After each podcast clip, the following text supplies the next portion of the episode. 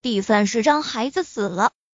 一瞬间，沈贝依的脑袋都懵了。宁少臣似乎还说了什么，他都听不到了，满脑子都是小溪出车祸了这几个字。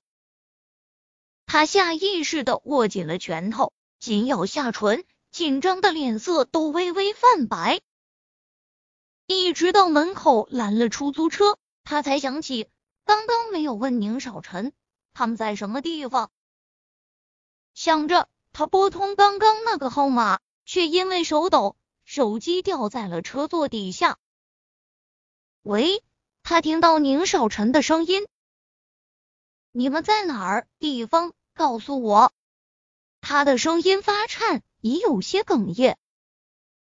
你把手机给司机，我来和他说。不知道是不是听出了沈贝依的情绪。不对劲，宁少臣让沈贝一把手机给司机。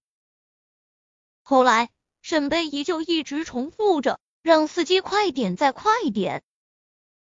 姑娘到了。沈贝一点头，推门下车，又想起了要付钱，拿起包的手颤抖的不像话。好了，不用了，不用了，你赶紧下车吧，谁家没个急事呢？似是看出了他的状况，司机下车替他拉开车门。那先生说的就在前边的医院。司机指了指前方，沈贝依这才发现，什么时候车都到了海边的医院，耳边响起了幺二零急救车的声音。他有些慌乱的对司机点了点头。冬季的海风吹过来，有些刺骨。他却丝毫感觉不到冷，因为身体早已冰凉透彻。他刚刚甚至都不敢问宁少臣、宁小溪到底被撞的怎么样了，他怕自己承受不了。这个世界上只有他一个亲人了，唯一的一个。他不敢想象，如果他有什么三长两短，他还有没有勇气活下去？他几乎是冲到急诊室的。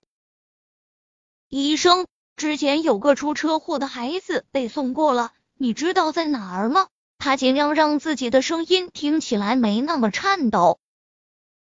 那医生将听诊器从脖子上取下，一脸怒气的看着他说道：“你们这些做父母的，到底还有没有心？孩子被撞到现在都多久了？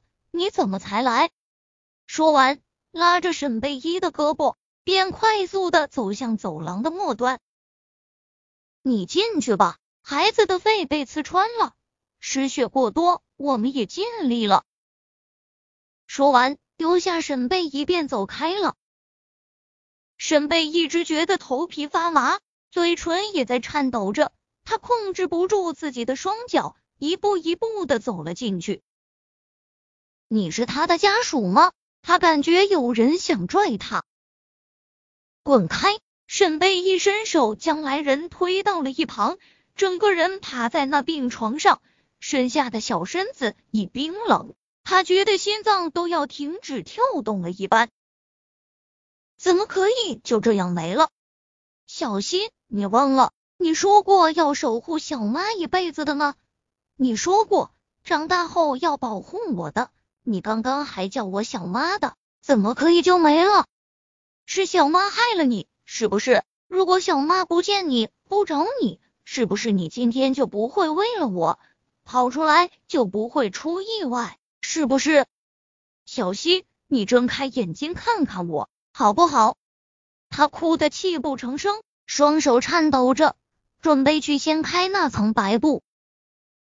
后面的医生见状，拉住他。别看了，孩子的脸已被压得不成形了。你签下字，我们把他推去太平间。后面的医生拍了拍沈贝一背。太平间，他的儿子怎么能去太平间？他都还没看着他长大，他还没有听到他正式的叫他一句妈妈，怎么可以送去太平间？沈贝一转身，一把抓着那人的衣领，睁大了眼睛。冲他大吼道：“你告诉我，他没死？你说呀！”